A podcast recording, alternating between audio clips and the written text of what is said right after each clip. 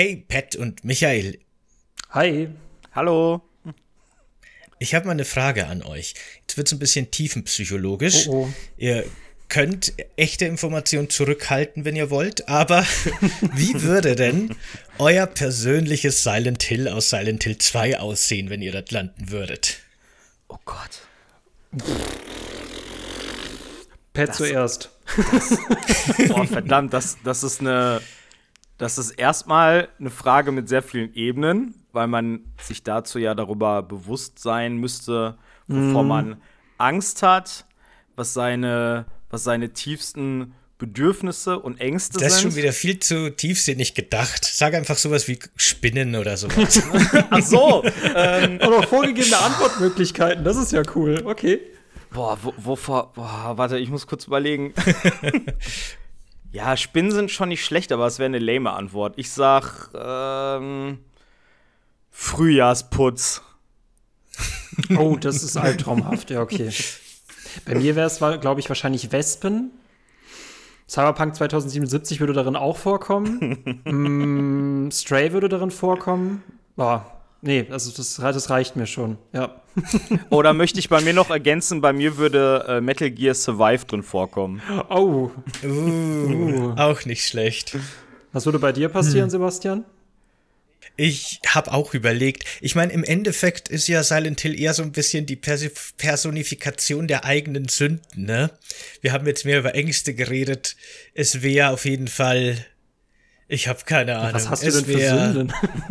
ja, eben, das ist schwierig, ne? Es ist ja auch so ein bisschen das Unterbewusste, dass man sich nicht wahrhaben will in Wirklichkeit.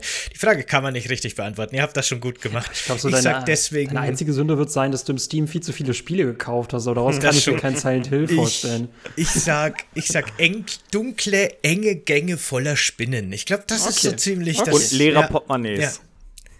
Ja, genau. Oh, ja. Sehr schön.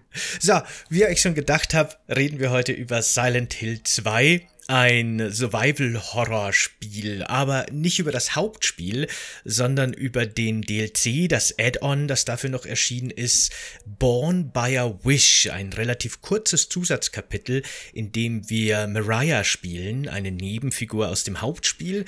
Und dieses Spiel hat uns der Pet heute freundlicherweise mitgebracht, uh. den ihr gerade schon gehört habt.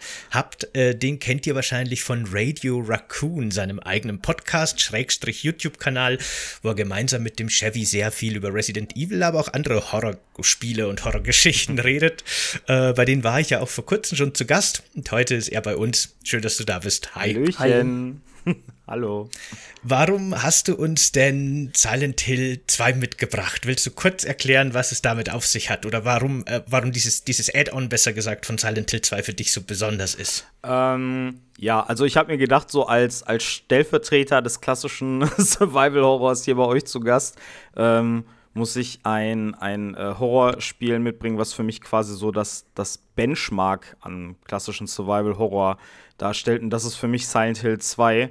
Ich habe das Game letztes Jahr im Herbst zum ersten Mal gespielt, obwohl es ja zu dem Zeitpunkt schon 20 Jahre alt war. Was? Und okay. Hm. ja, also ich habe schon viel darüber gehört. Ich hatte auch damals einen Kollegen, der gesagt hat, hey, komm, lass uns das mal zusammen zocken, das ist voll geil.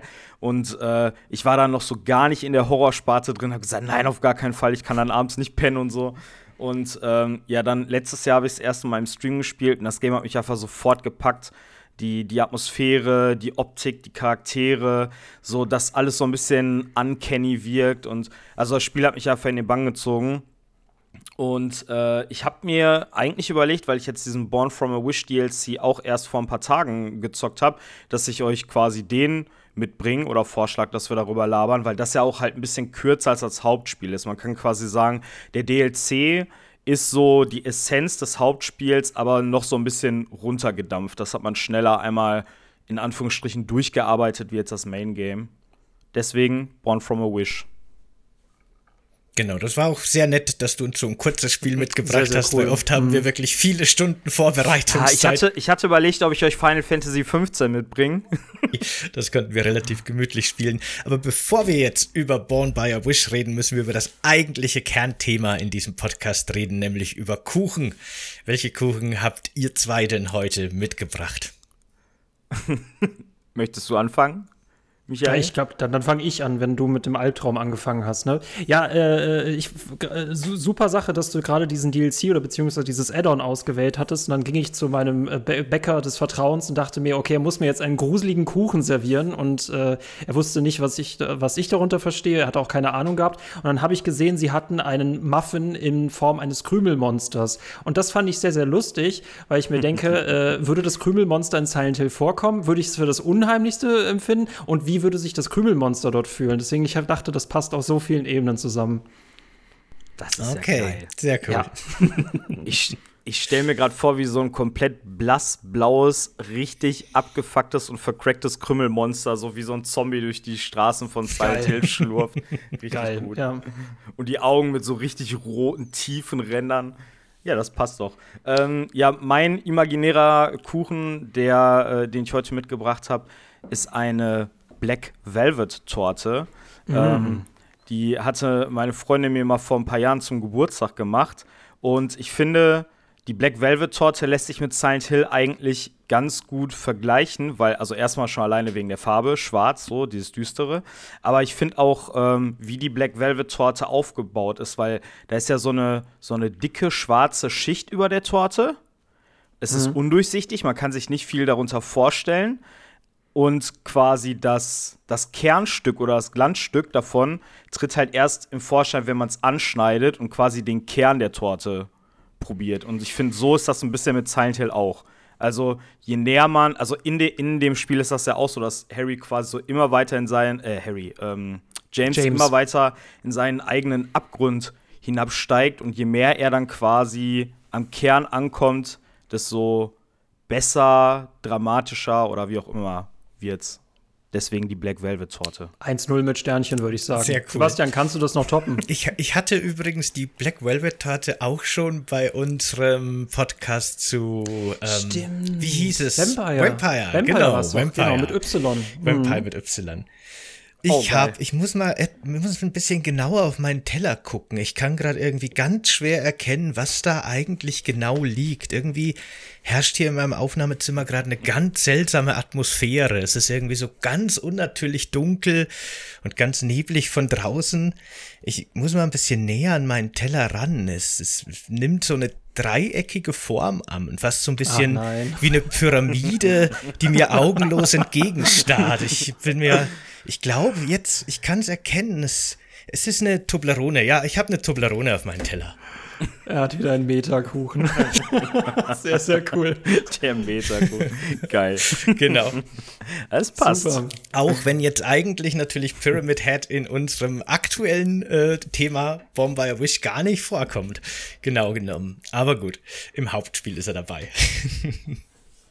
es passt ja trotzdem Super passt das, ja der Pyramid Head ist ja auch irgendwie über die Jahre so zum Maskottchen für die komplette Reihe geworden, obwohl er ja eigentlich. Er darf nur in Teil 2 ja, vorkommen. Er darf aus psychologischen Gründen nur in Teil 2 vorkommen. Das ist ein Verbrechen, wenn er irgendwo anders vorkommt, aber ja. ja. Zum Beispiel in Homecoming. Ja, Darüber werden ja. wir bestimmt noch viel reden, auch über die Interpretation von dem Ganzen. Auch vom Hauptspiel müssen wir reden, weil der DLC hängt so mit dem Hauptspiel zusammen.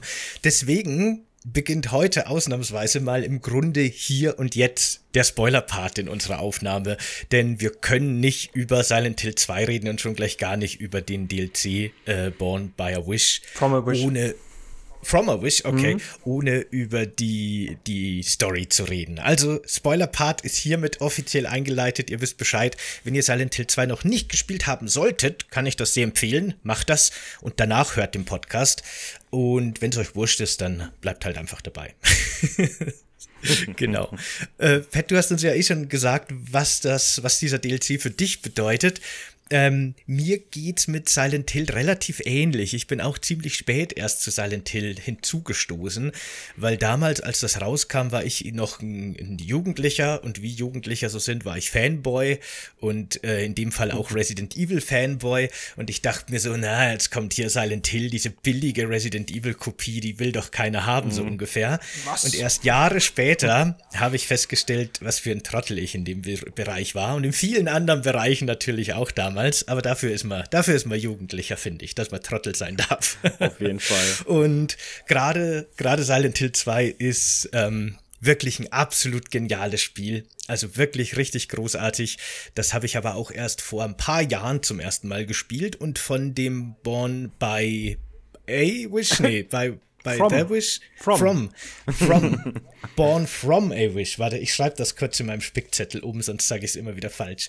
Äh, von Born from a Wish äh, wusste ich bis jetzt gar nichts, mhm. bevor du mir das gesagt hast. Das habe ich jetzt auch zum ersten Mal gespielt. Das war mein erster Berührungspunkt und das war echt ein sehr cooles Zusatzkapitel, das das noch so ein bisschen ergänzt und ausbaut. Wie, wie ist denn dein Bezug zu Silent Hill, Michael, und zu diesem DLC, über den wir heute reden auch?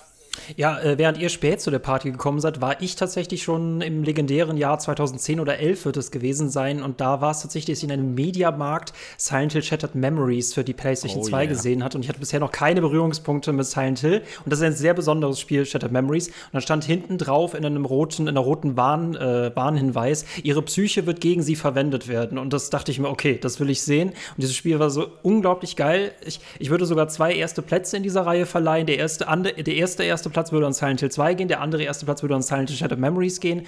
Und dann habe ich halt Teil 2 nachgeholt und um 4 Uhr morgens noch eine Komplettlösung rausgesucht, weil ich so viel Schiss hatte. Und dieses Spiel hat mich fürchten gelehrt und dieses Spiel hat mich gelehrt, wie geil Spiele eigentlich sein können. Und ähm, Silent Hill 2 ist für mich tatsächlich auch das beste Spiel, das einzige, das eine 10er-Wertung von mir bekommen würde. Und das wird auch nicht mehr getoppt werden. Ähm, und ich fand tatsächlich cool, dass in diesem Director's Cut, den ich dann später mal auf einer GameStop-Version gekauft hatte, weil da dieser Director's Cut war, ich fand, dafür, dass das nur eine Stunde Spielzeit ist, ist das total schön eigentlich. Mhm. Also da passiert wirklich nicht viel, aber es ist der kleine zusätzliche Blick hinter, die, äh, hinter den Vorhang und ähm, hinterlässt einen mit einer unglaublichen Verstörung. Und es ist ein ganz, ganz toller DLC. Und ich kann das nicht noch mehr loben, dass es hier vorgeschlagen worden ist. Sehr cool. Sehr cool. Ja. Eine gute Empfehlung anscheinend. Ähm, ganz kurz möchte ich schnell, ihr dürft mir dann gern widersprechen oder ergänzen, wenn ihr was besser wisst, aber ich möchte ganz kurz so die Story oder auch die Interpretation vom Hauptspiel zusammenfassen, damit wir über Born from a Wish richtig reden können und damit dann auch ZuhörerInnen, die keine Ahnung von Silent Hill 2 haben, wissen, was Sache ist und von was wir überhaupt reden. Im Hauptspiel Silent Hill 2 geht es um einen, unseren Protagonisten James, der kriegt einen Brief von seiner toten, eigentlich tot geglaubten Frau, dass er nach Silent Hill kommen soll, um sie dort zu treffen. Und dann erlebt er in Silent Hill eben sehr viele mysteriöse, seltsame Dinge. Er merkt, irgendwas stimmt nicht in dieser Stadt. Er trifft andere, sehr skurrile Charaktere. Und er durchlebt quasi dort wirklich so einen Albtraum. Er trifft seltsame Kreaturen, Monster. Diese ganz berühmten kennt bestimmt jeder, auch ohne Bezug zu Silent Hill. Diese Krankenschwesterfiguren kommen mhm. zum Beispiel eben auch in diesem Spiel vor. Und es scheint so, als würden die anderen Figuren allerdings jeweils ihre eigene, in eigenem Film schieben in Silent Hill. Und Silent Hill wirkt für jeden anders und hat für jeden andere ähm, Horrorauflager. Äh, und im Endeffekt, im Vorgespräch habe ich es ja kurz an, schon angeteased, äh, spiegelt diese Stadt so die Interpretation, die allgemeinläufige, so die Sünden, die, die tiefen Traumata, die Schuldgefühle der Besucher wieder ihnen entgegen. Und James muss sich quasi dann auf der Suche nach seiner Frau äh, seiner eigenen Schuld stellen, dass er seine Frau im Grunde ermordet hat, und zwar nicht, wie er sich vielleicht selber das vorgelogen hat, aus Barmherzigkeit, weil sie schwer krank war und sie wollte sie erlösen, sondern aus Selbstzucht, weil er sie loswerden wollte, weil sie gestört hat, weil sie auch nicht mehr attraktiv war für ihn. Und dem muss er sich stellen. Und er ist eigentlich so das wahre Monster. Das geht ja sogar so weit, dass wenn man äh, sich die Charaktermodelle mit Hex mal genauer anguckt, Pyramid Head, das ganz berühmte Monster, das James die ganze Zeit verfolgt, in Wirklichkeit James selbst ist mit diesem Pyramid-Kopf. Also das geht total tief und ist total cool. Und unter anderem trifft James in Silent Hill eben auch die Mariah. Das ist eine idealisierte Version seiner verstorbenen Frau, so wie James sie sich immer gewünscht hätte, so ein bisschen, oder sein Unterbewusstsein zumindest, seine Frau gerne gehabt hätte. Und das Spiel, also dieser, dieser DLC Born from a Wish, beginnt jetzt im Grunde damit, dass Mariah erwacht. Dass Mariah quasi in einem Raum in Silent Hill zum Bewusstsein kommt und nicht wirklich weiß, was los ist. Habe ich das soweit einigermaßen richtig erklärt oder habt ihr da was zu ergänzen? Ja. Das könnte tatsächlich ein Rekord sein, das so kurz, aber trotzdem noch sehr gut zusammengefasst zu haben. Wobei ich würde gerne noch eine Sache ergänzen, ähm, die das, was da manifestiert wird in Silent Hill, das sind nicht nur die äh, Sünden der Leute, sondern teilweise auch die Ängste und die Bedürfnisse. Mm, Ähm, das sieht man auch ganz stark bei, bei James, der im, im Zuge dessen, dass seine Frau so äh, krank geworden ist, der hat ähm, eine Menge sexuelle Frustration angestaut. Das spiegelt sich auch in vielen Charaktermodellen wieder, zum Beispiel in den Nurses oder in den Szenen, wo der äh, Pyramid Head mit den, ich weiß gar nicht, wie die heißen, ich glaube Double Legs oder so, das sind quasi diese Bubbleheads. Nee, diese. Beziehungsweise, achso, du meinst auch die mit den äh, vier Beinen. Genau, die mit ja. den vier Beinen, mhm. wo da halt eine ich sag's mal, jugendfrei eine unschöne Szene stattfindet mit diesen vier Beinen und dem mhm. Pyramid Head. Das ist halt so ähm, angestaute sexuelle Frustration, also halt auch Bedürfnisse und, und Ängste des, der Person, die halt durch Silent Hill wandert. Was ich total spannend finde, ohne dass ich da jetzt total krass im Detail drauf eingehe, aber ich habe tatsächlich schon mal eine Hausarbeit über Silent Hill 2 geschrieben, weil ich finde, äh, genau was da eigentlich alles hintersteckt, das muss man so alles rausholen. Aber ich finde, wie diese Monster kreiert sind, wie diese Orte kreiert sind, das liest sich fast manchmal wie so eine Sprache des Unheimlichen, also wie eine unheimliche Sprache, die wir erst lernen müssen zu mhm. verstehen. Und je öfter wir das spielen, desto öfter verstehen wir noch mehr Sachen. Und das ist auch beim sechsten Durchlauf, merkt man plötzlich, oh Gott, scheiße, das wusste ich gar nicht. Mhm. Und das, ach, das finde ich, finde ich sehr, sehr beeindruckend und äh, äh, das kann man sich tatsächlich ähnlich so vorstellen, äh, das, wie, wie David Lynch-Filme. Ich muss halt sehr oft an Lost Highway denken bei Silent Hill 2, wo auch tatsächlich so alter Egos oder so Projektionen äh, vorkommen.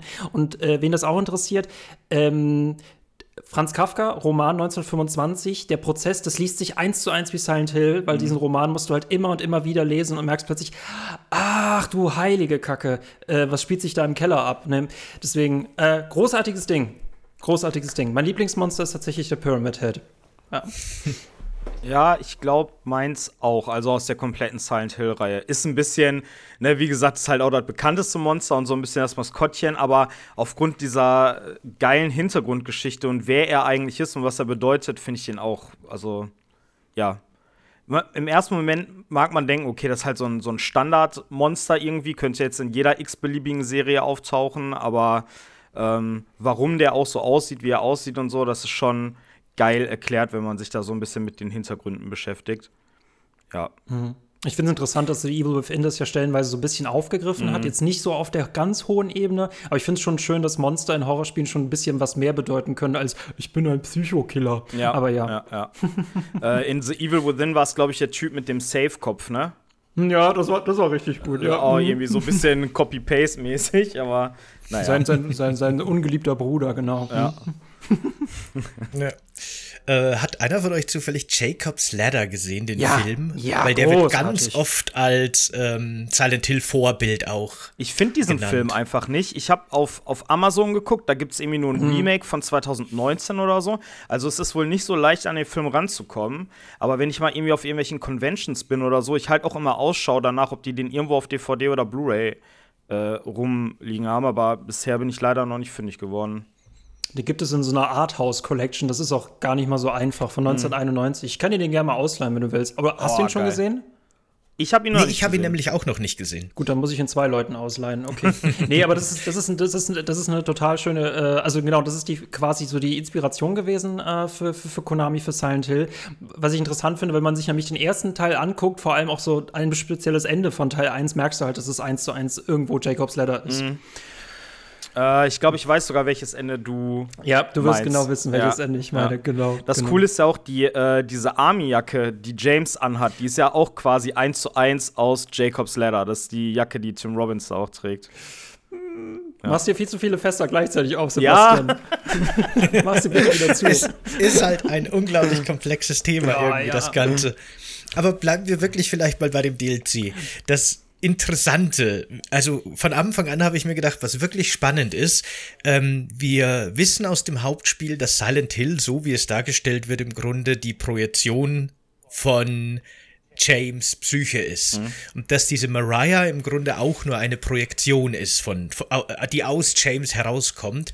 Und in diesem DLC übernehmen wir nun plötzlich die Kontrolle über diese Figur und lernen, dass diese Mariah tatsächlich auch ohne James existiert. Mhm. Also sie fängt erst zu existieren an, als er die Stadt betritt, aber sie hat quasi ein eigenes Leben und Erleben in dieser Stadt. Sie ist nicht nur eine Einbildung oder irgendwie eine Illusion, die nur für James existiert, mhm. sondern sie führt eigene Handlungen durch. Und das fand ich ziemlich spannend, dass eben hier diese diese Mariah und somit in der Erweiterung ja auch alle anderen Kreaturen und so weiter irgendwie so eine eigene tatsächliche physikalische Existenz mhm. kriegen. Also die sind nicht nur Geisterwesen oder Illusionen, sondern da ist irgendwas, eine echte Psyche dahinter. Das fand ich echt super spannend. Also dass Maria halt nicht nur so ein, so ein Trugbild für James ist, was auch nur James sieht, sondern dass sie quasi eine eigene Intelligenz ist. Also ich finde es auch cool, am Anfang sitzt sie ja da in diesem Sessel und sagt ja quasi zu sich selber, ja, habe ich eigentlich irgendwas, wofür ich kämpfen kann? Soll ich rausgehen und gegen diese Monster kämpfen? Oder soll ich mir das Leben nehmen? Aber andererseits habe ich auch so Angst vor Schmerzen. Also dieser, dieser innere Dialog, den sie selber führt. Ich finde es halt cool, dass sie wie quasi eine Figur mit Amnesie oder so dargestellt wird. Sie, sie, sie macht sich auch selber Gedanken über ihre eigene Existenz. Warum ist sie da? Wo, wo will sie überhaupt hin? Sie hat irgendwie diesen Drang, den sie sich nicht erklären kann. Sie ist quasi so eine eine Figur, eine, eine echte lebende Figur, aber ohne Vergangenheit und halt auch leider ohne eine richtige Zukunft. Hm, das finde ich halt spannend, wenn man nicht streng genommen davon ausgeht, dann ist der Titel dieses Add-ons gleichzeitig auch schon ein Spoiler. Ja. Deswegen das Wissen, mit dem wir dann am Ende aus diesem äh, Add-on rausgehen, also gut, wenn wir einen Teil 2 schon gespielt haben, weiß man das eigentlich so. Das ist an sich nur ein Puzzleteil, was wir zusätzlich bekommen. Da gibt es keine wirklich krasse neue ähm, keinen neuen Hinweis, aber ich glaube, das ist das einzige Mal, dass sich diese Figur selber mit sich selbst, mit ihrer eigenen Existenz beschafft. Also es wäre mhm. so, als ob, als ob es ein Add-on über den Pyramid Head gäbe, wo der Pyramid Head sich darüber auseinandersetzen muss, warum er der Pyramid Head ist. Ja. Und das finde ich halt sehr, sehr spannend, gerade in die Dialogen äh, mit diesem äh, Baldwin, den sie da in diesem äh, Haus trifft, für den sie etwas tun soll. Und das ist auch, glaube ich, so das Einzige, was man in diesem mhm. Add-on macht. Ja. Man ist ja einmal in diesem äh, Baldwin Apartment dann geht mhm. man noch mal ganz kurz an einen Ort zurück, den man schon aus dem zweiten Teil kennt, mhm. in diesen äh, Apartment-Komplex. Und dann geht man ja schon wieder zurück in dieses Anwesen. Also der DLC ist wirklich kurz, den hast du echt in ein bis Stunde. zwei Stunden durchgespielt. Aber ich finde, das ist trotzdem eine, eine sehr mhm. nette Erweiterung irgendwie. Also wenn man sich noch nicht sicher ist, ob man Bock hat, Silent Hill zu zocken, könnte man das quasi, ja gut, jetzt in Anbetracht, dass man dann die Story spoilert, nicht, aber es ähm, man kriegt so einen Eindruck davon, was das Spiel ist. Und wenn ich mehr Bock darauf habe, dann kann ich mir halt ein komplettes Silent Hill Game geben. Fast so ein bisschen wie eine Demo, die nicht zum Hauptspiel gehört, das stimmt. Genau. Nur von der Story her, ne? Ja. Muss, man, muss man halt aufpassen. Ja. Me me mega spannende Frage, mit welchem Silent Hill man eigentlich einsteigen sollte. Es ist, ich glaube, das ist echt heutzutage so ein bisschen aus der Zeit gefallen. Man kann sich die modernen auch irgendwie nicht mehr geben. Man muss schon die alten spielen. Mhm. Ich würde tatsächlich von meiner Seite aus empfehlen, dass man mit Silent Hill Shattered Memories anfängt, weil das irgendwie so eine Soft-Variante ist, Klammer auf, gleichzeitig eine sehr harte Variante. Aber mhm. gameplay-technisch gewöhnt man sich leichter dran als mhm. die alten. Ja. Ähm, Shattered Memories ist, also, oh, ich muss mal kurz gucken, ob ich das noch zusammenkriege, weil das ist auch ein bisschen kompliziert. Aber mm, ist es, ja. Ich habe irgendwie so das Gefühl, um einmal einen kurzen Exkurs zu Shattered Memories zu machen, dass Shattered Memories quasi ein, eine Fortsetzung ist von Silent Hill 1, aber mm, auf einer alternativen mm. Timeline. Weil ich würde sogar sagen, es ist Teil 1, aber äh, alternativ. Ja, aber eigentlich spielt es ja nach dem ersten Teil, wo seine Tochter, also Harrys Tochter, schon erwachsen ist. Und im Grunde genommen spielt man ja auch die ganze Zeit ein Konstrukt, was die Tochter sich wünscht. Die Tochter ist in einer Therapiesession mhm. in Silent Hill und wünscht sich quasi diese Conclusion mit ihrem Vater. Und der Vater kämpft sich quasi bis zu diesem Punkt zu der Therapie und betritt dann das Zimmer. So, also man spielt quasi auch eine Illusion, ähnlich wie in A Born, äh, Born from a Wish. Also so habe ich es interpretiert. Ja, nee, genau, stimmt, genau, genau. Also ich finde es trotzdem schwierig zu sagen, ob es eine Fortsetzung von 1 ist. Es ist irgendwie 1 plus Fortsetzung, aber ja, ja genau, so ganz, ganz, ganz, tolles Spiel. Ja, ja, ja. Mhm. Jetzt mal ein bisschen Ich fand das- abgeschwiffen hier. Ja, macht ja nichts. Also wir haben, wir haben uns vorgenommen, dass wir sogar öfter abschweifen sollten, weil in den ersten paar Folgen waren wir immer ganz steif beim Thema und dann haben wir gemerkt, nee, komm, ein bisschen abschweifen ist gut, Äh, ich machen wir. ich äh, diskutiere da mit dem Chevy auch öfter mal drüber. Ich finde, Podcast ist das perfekte Medium, um sowas zu machen. Weil diese ganzen sieben Minuten runtergedampften Videos, da willst du Informationen schnell getaktet konsumieren können. Aber Podcast ist so ein Format, da kannst du richtig schön dir Zeit lassen, bisschen ausschweifen, dann kommst du irgendwann wieder so zum Hauptstrang zurück. Ich finde, Podcast ist das perfekte Medium dafür. Ja. Ja, genau. Ich finde das auch total in Ordnung und sogar ganz interessant auch oft. Also auch für mich als Podcast-Konsument sind das oft die interessantesten Sachen, wenn in einem Podcast vom Thema abgewichen wird eigentlich. Ja, ja, ja. Aber zurück zum Thema trotzdem. ich fand das eben auch sehr interessant, als Mariah zum ersten Mal auf diesen Ernest trifft, diese, diesen anderen Charakter, den man nur hört und nie sieht. Und ähm, da wird sie nach ihrem Namen gefragt und dann muss sie kurz innehalten und überlegen. Und dann kommt sie mit diesem Namen Mariah, während die Frau von, von James Mary heißt. Also Mariah ist ja so eine Abwandlung davon. Das scheint schon irgendwie so eine abgeänderte Erinnerung so ein bisschen zu sein, ne? Aber es ist halt doch irgendwie tief in ihr drin anscheinend versteckt. Und als er sich dann als Ernest vorstellt, macht Mariah noch den Witz von wegen Hemingway oder wie. Und da ist anscheinend aber dann in dieser Projektion von James Psyche, die sich nicht mehr an ihr eigenes Leben erinnern kann, so ein bisschen geschichtliches Wissen da. Das fand ich ein bisschen komisch. Ich wusste nicht, ob ich das jetzt als irgendeinen Hinweis interpretieren soll, dass die doch irgendwie auf die Erinnerungen oder den Wissensschatz von James zugreifen kann, oder ob das einfach vielleicht nur nicht besonders durchdacht geschrieben war, was ich aber ehrlich gesagt bei Silent Hill fast nicht glaube. Ich finde es aber cool, dass man auch 21 Jahre nach dem Release von dem Spiel über solche Sachen noch diskutieren und nachdenken kann. Weil ich glaube, man, man ähm, denkt über ganz viele Sachen nach, die gar keine tiefere Ebene und gar keine tiefere Bedeutung haben und interpretiert da irgendwas rein. Und so Kleinigkeiten, die man vielleicht überliest, übersieht oder wie auch immer oder überhört, die da steckt eigentlich mehr dahinter. also es, es könnte jetzt tatsächlich in dem Fall mit dem äh, Dialog mit dem Ernest könnte es tatsächlich beides sein. Also vielleicht steckt da irgendwie ein doppelter, dreifacher Boden hinter, vielleicht ist es aber auch einfach nur Quatsch. Äh, Das finde ich, das finde ich sehr, sehr spannend und ich, äh, ich möchte euch auf eine Szene hinweisen, die jetzt nicht in dem DLC ähm, stattfindet, aber genau das meint, was du gerade gesagt hast. Die für mich unheimlichste und mehrdeutigste Szene in Silent Hill 2 ist an sich total unwichtig, aber es handelt sich um eine Bar im Hauptteil, die man betreten kann und dort sehen wir ein Fenster, das mit Papier, mit Zeitungspapier repariert worden ist. Und auf diesem Zeitungspapier hat der Besitzer geschrieben oder wer auch immer, here was a hole, it's gone now. Hier war ein Loch, jetzt ist es weg. Und dieser Raum ist für mich so der unheimlichste, weil er die gesamte Quintessenz dieses gesamten Spiels auf einem, Sche also auf diesem, auf diesem Zeitungspapier gestehen hat. Ja. Weil es sich ja gleichzeitig auf das Scheiß, also Verzeihung, es bezieht sich auf das Fensterloch, es bezieht sich gleichzeitig auf so eine furchtbare Reduktion von, von, von, von James Ehefrau und es bezieht sich gleichzeitig darauf, dass hier eine, Erkennt also eine Erkenntnislücke war, die jetzt geschlossen worden ist. Ja. Es ist, boah, es ist so geil. Ich finde ich find auch geil, ähm, also das ist ja quasi, wenn du in den Laden reinkommst, hinter dir an der Wand, glaube ich. Es gibt aber links an der Wand auch noch mal was, was da steht. Da steht ähm, äh, irgendwie so sinngemäß, äh, if you want to see Mary, you should kill yourself, but you might be heading to a different place than Mary. Also, ne, wenn du Das sie steht, genau, wenn man im Krankenhaus war, steht das dann da Ah, plötzlich. ich find, ja, genau. da, das, Mhm. das finde ich auch so geil. Wenn, wenn du nicht weißt, was dahinter steckt, übersiehst du es vielleicht. Aber gerade wenn du weißt, was passiert ist und welche Schuld James aufgeladen hat, ist das so ein Satz, boah, der, da krieg ich direkt Gänsehaut.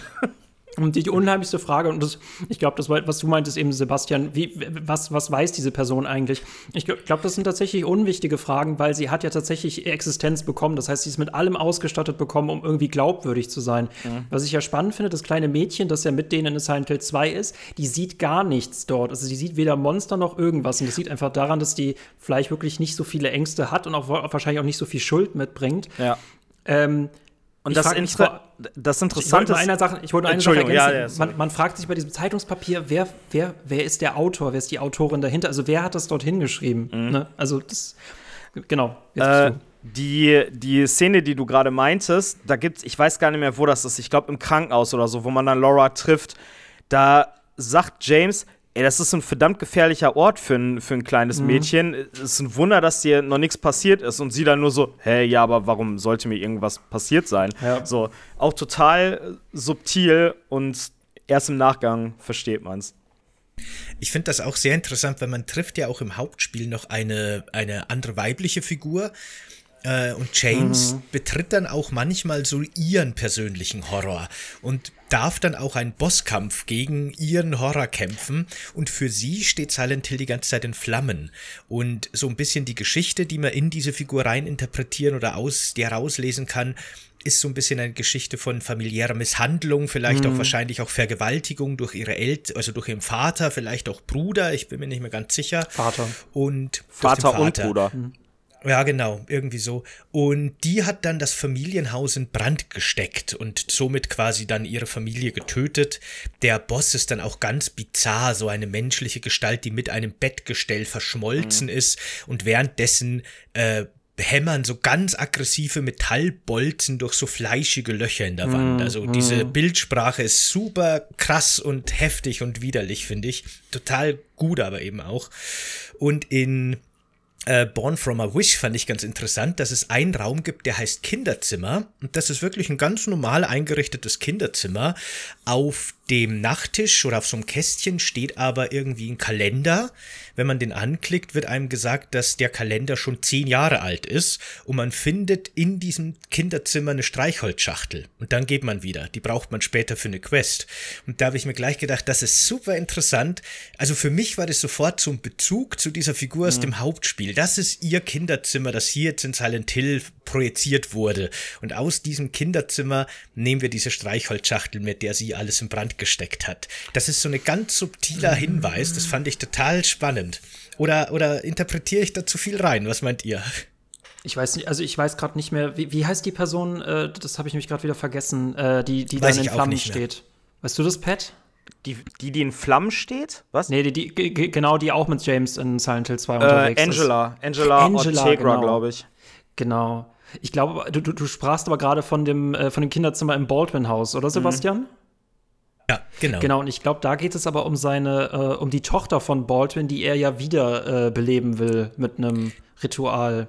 Ja, wobei das man schon auch, ja. Wobei man sagen muss, vielleicht, weil dieser Baldwin ist ja, wie am Ende vom DLC rauskommt, anscheinend auch keine echte Figur, sondern mm. das ist wahrscheinlich eine Projektion von Maria, wenn sie sowas überhaupt projizieren kann. Ich weiß es nicht. Aber ähm, ich, ja, ich, vielleicht verschmelzen da so ein bisschen die, mm, die mm. Grenzen, dass quasi irgendwie Sachen, die von anderen Leuten sich in Silent Hill manifestiert haben, sich dann quasi mit ähm, den Manifest Ma Manifestierung von, von, James, Manifestation von mhm. äh, Maria und James, dass das irgendwie so verschmilzt. Also ich finde das echt ein interessanter Ansatz mit dem Streichholzschächtelchen. Da habe ich nie drüber nachgedacht, aber ja. So hätte ich das zumindest jetzt interpretiert. Ähm, weil die Tochter, also dieses Streichholzschächtelchen passt ja, so viel ich das jetzt gesehen habe, nicht wirklich zu der Geschichte der Tochter. Weil da kriegen wir ja so ein bisschen mit, dass die anscheinend irgendwo runtergestürzt ist. Für mich war das so, als ob die aus dem Fenster aus gefallen Fenster. ist und mhm. alle sind ganz schockiert, genau. Und wenn man eben weiß, wie Silent Hill funktioniert, könnte es halt auch sein, dass der Vater Mitschuld trägt an dem Tod seiner Tochter, vielleicht sogar wirklich verantwortlich ist, vielleicht sich auch nur selber viele Vorwürfe macht, wir wissen es nicht genau. Aber da hat für mich eben in diese Geschichte dieses Streichholzschächtelchen überhaupt nicht reingepasst. Mhm. Kann natürlich sein, dass das einfach nur gedankenlos da im Kinderzimmer war, wurde. um da in dem Zimmer die Kerze genau. anzumachen. Mhm. Aber für mich war da sofort diese Verbindung zu dieser Angela da. Das fand ich auf jeden Fall auf jeden Fall spannend. Ich, ich finde ich find diesen Ansatz spannend, weil, also das habe ich zum Beispiel auch bei meiner Hausarbeit gemacht, dass wir uns irgendein Motiv angucken und wie oft wird das eigentlich im Spiel verwendet. Und das ist auch zum Beispiel äh, Betten. Betten kommen in Silent Hill 2 so häufig vor, in ganz vielen mhm. verschiedenen Arten und Darstellungsweisen. Und dann äh, treffen ganz, ganz viele Bedeutungen in diesen Darstellungen aufeinander. Es gibt zum Beispiel auch ein Monster, das eine, es gibt ganz viele Monster, die aus einem Bett heraus kämpfen. Mhm. Äh, deswegen finde ich das mit der Streichholzschachtel, das müsste man sich jetzt noch mal wieder angucken, wo wird eigentlich überall Feuer in diesem Spiel thematisiert. Deswegen Deswegen, ja. Äh, ja, danke dafür. Aber was ich bei diesem Baldwin spannend fand, ich habe mir eben noch diese Wiki-Seite habe ich mir aufgerufen und es stand halt, halt oben, ja, Baldwin lebt in diesem Haus. Und ich so, oh Gott, diese Seite ist so lang, was passiert denn dahinter? Theorie, wer ist er? Und dann ging das einfach mhm. seitenweise weiter und ich so, okay, ich habe ja. wieder was gefunden. Es gibt ja, glaube ich, auch irgendwie die Theorie, ich habe da mal ein Video drüber gesehen, dass quasi Baldwin ein Teil der Psyche nochmal von James ist, mm, die dann zu mm. Maria spricht und so. Das ist einfach so unfassbar komplex. Aber weil du das gerade sagtest mit den Betten, äh, das stimmt. Es gibt ja diese Abstract Daddy Monster, von denen der ähm, Landsquid gerade gesprochen hat, aber auch diese, also der finale Bossfight ja. ist ja auch eine Frau in diesem Gestell. Dann gibt es ja noch die, ich glaube, die heißen Lustful Lips, die im Krankenhaus von der Decke hängen, wo Laura ja. hinter dir die Tür zumacht. Also das stimmt, dieses Motiv von einem, von einem Bett oder von so einem, von so einem Rahmen mhm. und eine Figur drumherum, das taucht echt oft auf, ne? Das ist ja. halt wie Literatur, dieses Spiel ist wie Literatur, aber ja. mit Gameplay. Ich frage ich frag mich ehrlich gesagt, wer das geschrieben hat. Das ist so, das ist so unfassbar deep. Ich habe irgendwie das Gefühl, äh, keine Ahnung, so, da, da steckt so eine richtige so eine richtige Welt irgendwie hinter. Ich, ich kann das gar nicht erklären. Da sind einfach so viele Ebenen, was, was ich aus einem anderen Videospiel so gar nicht kenne.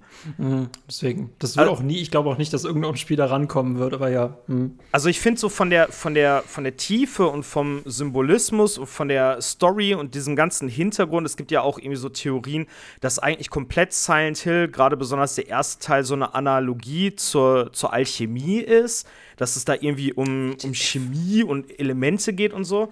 Und ich weiß nicht, so vom, vom Deepness-Faktor habe ich sogar das Gefühl, Silent Hill 2 ist noch mal krasser als zum Beispiel Metal Gear oder so, was ja auch schon sehr viele Ebenen und Hintergrundlore und so hat. Es ist. Ähm. Ja. Was ich, mega spannend, was ich mega spannend finde, das ist gar nicht so deep äh, wie Silent Hill 2, aber es, was mich total faszinierend, ich weiß nicht, ob ihr mit Hitman vertraut seid, aber äh, äh in ja. Hitman habt ihr ganz oft äh, äh, irgendwelche kirchlichen Bezüge. Es wird Ave mhm. Maria gespielt. Und man, das hat tatsächlich auch eine Bedeutung. Es gibt ja auch Nonnen, die dort als Auftragskillerinnen arbeiten. Und das mhm. ist tatsächlich, das, das, das, hat tatsächlich, äh, das hat tatsächlich eine tiefere Bedeutung. Es wird, gibt auch so Frankenstein-Anspielungen darauf, ne, dass, dass Hitman selber halt Frankensteins Monster ist, etc. Mhm etc. Aber ähm, gibt nicht sehr viele Spiele, die das hergeben, aber das finde ich immer so ganz interessant. Warum ist das eigentlich so? Mhm. Und das stellt man sich bei Silent Hill 2 ganz oft und damit hat man tatsächlich einen Schlüssel. Warum ist das gerade so, was ich gerade sehe? Ja. Mhm. Mhm. Was ich mich immer gefragt habe, äh, äh, noch ein kurzer Punkt, was ja, ja, ich mich mach, immer mach gefragt habe, so zum, ähm, nochmal so zum Thema Symbolismus oder warum werden Entscheidungen so getroffen bei Charakteren, wie sie getroffen wurden. Ich finde zum Beispiel total merkwürdig, dass James Frau Mary heißt, aber die Projektion, quasi die idealisierte Figur dieser Frau, heißt Maria, also Maria halt, die Heiligenfigur. Und aber eigentlich wird ja Maria auch immer als so ein bisschen shady dargestellt. Also schon so, sie macht sich an ihn ran und macht so anzügliche Kommentare und sagt so, hey, komm doch mal vorbei, ich tue dir einen Gefallen und sowas. Das, ich finde das so merkwürdig, dass die die Namenswahl so gelegt haben und nicht andersrum. Also seine, ich sag mal, jetzt in Anführungsstrichen, seine arme, kranke Frau, die gestorben ist, die heilige Maria und dann die, die vielleicht so ein bisschen shady ist, Mary. Aber die haben die Namen halt umgedreht. Ist das mit Absicht oder ist das jetzt schon. Kann ich mir vorstellen. Hm, also, du hast gerade bei Mary, ist es halt eher so was, was, was, was, was Niedlicheres. Ne? Mary, das klingt halt wie so ein Kosenamen. Ja. Bei Maria ist es wahrscheinlich sogar schon fast wieder die Parodie, dass sie so einen kirchlichen Namen hat. Und ich finde, an der Stelle ist es halt Silent Hill irgendwie ziemlich, ziemlich äh, eindeutig, äh, ne? so nach Motto alter Ego, dass beide halt so sehr extrem ähnliche Namen haben. Das kommt auch sonst nirgendwo mehr vor. Mhm. Aber ja, mh. Genau, bei Mary musste ich auch gleich an Mary Had a Little Lamb denken. Ne? Das ist einfach so diese, diese sofortige Unschuldsvermutung. Ja. Aber eben dieser religiöse Bezug, der ist schon auch interessant, das stimmt. Wahrscheinlich wirklich eher so ins, ins Gegenteil gekehrt. Ähm, geht's euch eigentlich auch so? Das würde mich interessieren, weil ich habe so ein bisschen das Problem unter Anführungsstrichen. Ich habe ähm, Michael muss gerade husten, aber das schneide ich alles raus, das hört ihr nicht. Hättest du jetzt äh, nichts gesagt, wäre es gar nicht aufgefallen. Ja, ja, aber voll, volle Transparenz. Ich wäre im Hintergrund ja. ein bisschen gestorben, alles gut. ja, okay. äh, Weiter genau, mich würde mich würd interessieren, ob es euch auch so geht, weil ich habe Silent Hill 2 als erstes gespielt, weil es eben schon einen guten Leumund hatte und den hat sie auch zu Recht. Mhm. Und ich habe danach auch so ein bisschen in alle anderen Silent Hills reingeschnuppert, hab die aber alle nicht besonders weit gespielt, weil ich muss echt sagen, durch Silent Hill 2 und dadurch, wie Silent Hill 2 Silent Hill darstellt und wie clever das ist und wie vielschichtig das ist, ähm, hat das für mich quasi alle anderen Spiele um den zweiten Teil herum abgewertet, ja. weil die alle nicht mehr so clever waren und alle nicht mehr so gut waren. Und für mich hat sich das falsch angefühlt, dass die anderen Spieler, äh, Spiele Silent Hill anders interpretieren als der zweite. Ja. Selbst der erste, der chronologisch vorher da war, ist für mich falsch. Der ist nicht, der ist nicht so, wie Silent Hill sein müsste in meinem Kopf. Wie geht's denn euch da? Ähm, also, ich, was ich halt so toll finde an dem zweiten Teil ist, dass ähm, der halt eigentlich komplett standalone ist. Du musst, nicht, mm. du musst nichts über die Stadt wissen, nichts über die, die Hintergrundstory. Es hilft vielleicht bei einigen Enden, wenn man so ein paar Bezüge hat und weiß, ja, okay, ne, ähm, ja, es hilft auf jeden Fall, den ersten Teil zu kennen, aber es ist keine Voraussetzung. der erste Teil und der dritte Teil, die gehören ja zusammen. Also das dritte ist das Sequel zum ersten. Der zweite ist komplett außen vor. Der vierte eigentlich auch mehr oder weniger. Mhm. Ah, deswegen, also ich mag Silent Hill 1 bis 3 sehr. Ich finde, der zweite ist der stärkste. Dann würde für mich der erste kommen, wobei ich da echt sagen muss, der ist halt sehr clunky von der Steuerung her. Der ist schwer heutzutage zu spielen. Schlecht gealtert, ja, ja. Ja, mhm. so vom Gameplay her ist der dritte am besten, weil der sich am smoothsten steuert. Aber da finde ich, da merkt man dann schon tatsächlich so einen qualitativen Abstieg irgendwie der Reihe, weil der dritte Teil, der hatte auch einfach nicht mehr so die, ja, so den Tiefgang wie, wie, sein, wie sein Vorgänger. Ich finde, die sind im dritten Teil eigentlich komplett in eine falsche Richtung gegangen. Ähm, ja, also eins bis drei alles tippitoppi, aber der zweite steht halt komplett außen vor, gerade weil er Standalone ist. War das die das Antwort auf deine Frage?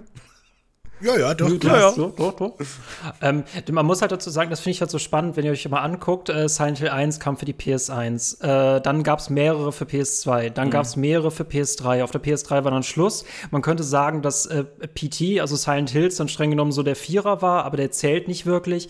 Ähm, ich finde persönlich, äh, dazu eine kurze Expedition, es gibt einen, äh, eine, also es gibt eine Kurzgeschichte von Stephen King, die heißt Trucks und im Roman wird nie, also das sind so Trucks, die durchdrehen und Menschen angreifen. Mhm. Und im Roman wird nie erklärt, warum das passiert. Und als es verfilmt worden ist, mussten sie, oh. mussten sie unbedingt eine Begründung da einbauen, weil irgendein Meteorit daran vorbeigeflogen ist. Und das finde ich cool, weil Silent Hill 2 ist der einzige Teil, der nicht diesen blöden Kult-Hintergrund braucht. Mhm. Teil 1 hatte diesen Kult mit äh, äh, Alessa und das finde ich auch ziemlich cool. Und das konnten sie von mir aus auch im Film aufgreifen, auch wenn der Film scheiße ist. Aber äh, der boah, der Film ist echt hart. Aber äh, nur, nur, eine Sache. Äh, du hast Teil 1 hast du diesen Kulthintergrund. Teil 2 braucht diesen Kulthintergrund überhaupt nicht. Das macht das viel mysteriöser. Teil 3 war so ein bisschen wie Dead Space 2. Es war alles so ein bisschen actionmäßiger, es war alles so ein bisschen härter. Silent Hill 4 The Room, das ist so ganz, ganz schwieriges Terrain. Finde, der hat auch wieder Stärken. Ähm, Origins war streng genommen die Vorgeschichte von 1. Der hatte mhm. auch diese, ähm, diese Hintergrundgeschichten. Äh, das kam aber alles nicht mehr, also die Dichte von äh, Teil 2 ran. Äh, Homecoming, absoluter Müll. Das war dann wirklich so, Silent Hill geht Richtung Saw. Das war nicht mehr aushaltbar. Und bei Downpour, boah, ich finde den Hintergrund wiederum interessant. Ich muss das sagen, da haben sie wirklich mal ein unheimliches Silent Hill hinbekommen als eine Open World. Aber ansonsten äh, finde ich, ist ansonsten nur noch Shattered Memories so ein bisschen daran gekommen. Weil Shattered Memories quasi so ein, das ist der einzige Teil ab 16, der aber unglaublich psychisch unheimlich mhm. ist. Das, ja. ist, das ist lustig, dass du das sagst, weil ich arbeite aktuell an einem Video zu Shattered Memories, beziehungsweise zu dem Vorgänger, dem Prototypen, der dann quasi gecancelt wurde, damit Shattered Memories rauskommen kann. Aber die haben halt sehr viele Parallelen.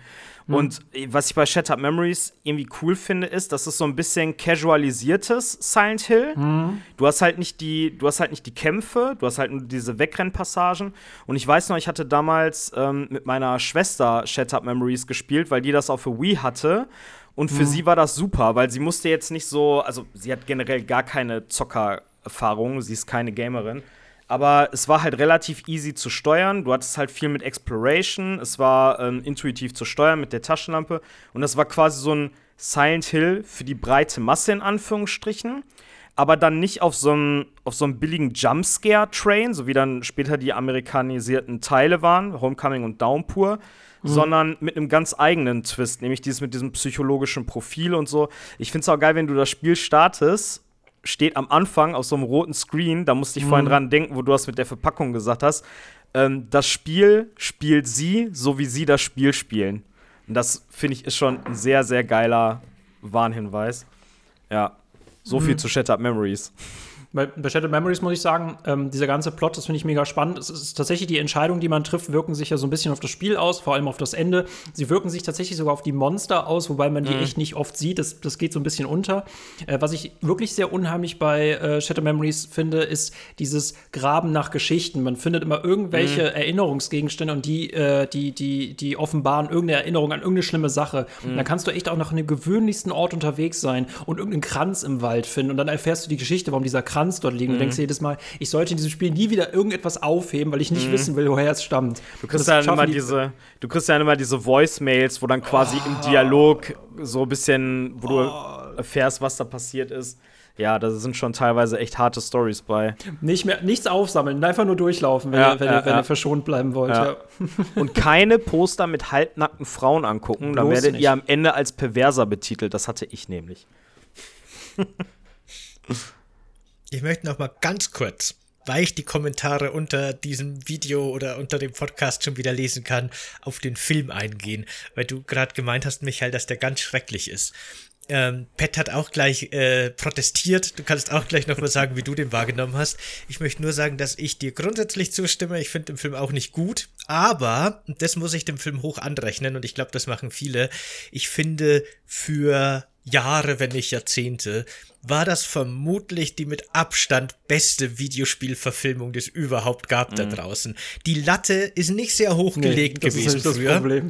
Genau, aber trotzdem, ich glaube, sehr viele Videospielfans waren schon einfach froh darüber, mal eine Videospielverfilmung zu kriegen, die nicht total beschissener mhm. Trash ist. Ja. Und ich glaube, das war für damalige Verhältnisse schon immerhin ähm, anerkennenswert. ich, ich, ich sag's, sie haben ja auf jeden Fall, du, du hast auf jeden Fall einen sehr, sehr guten Stoff für ein Horrorspiel, muss man dazu sagen. Ne? Aber da ist auch der Erwartungsdruck so hoch, weil man halt davon ausgeht, boah, dieser Film dazu könnte richtig gut werden. Ich glaube, es funktioniert tatsächlich so, wie wir das eben ersprochen haben, mit dem Erkunden, mit dem Neuinterpretieren, immer wieder neu spielen. Ich glaube, Silent Hill 2 funktioniert auch nur als Videospiel, das kannst du als Film auch eigentlich nicht bringen. Und deswegen, da war ich so ein bisschen enttäuscht. Ich muss sagen, es ging auch tatsächlich mir zu sehr auf diesen Gore-Aspekt äh, in Silent Hill. Das hat es auch überhaupt nicht nötig gehabt. Und äh, ich finde es auch einfach schade, äh, dass der Pyramid Head darin vorkommt, obwohl es gar keinen Sinn mhm. macht, weil es eine Figur von James ist. Und das, als so als Riesenfan dieser Reihe, kann ich das leider nicht entschulden. Man muss aber auch dazu sagen, äh, die Studios haben etwas richtig gemacht. Sie haben dann Silent Hill 2, also den Film gemacht. Der hat den ersten wieder gerettet, weil das war dann wirklich, wirklich, wirklich, wirklich schlecht. Ja. Wirklich schlecht. Weil was dieser, das schlimmste Verbrechen, was dieser Film gemacht hat, Erstens, wir haben einen fetten Kampf zwischen Pyramid Head und irgendeinem anderen äh, äh, Klingenmonster. Ja. Äh, Silent Hill wird am Ende geheilt.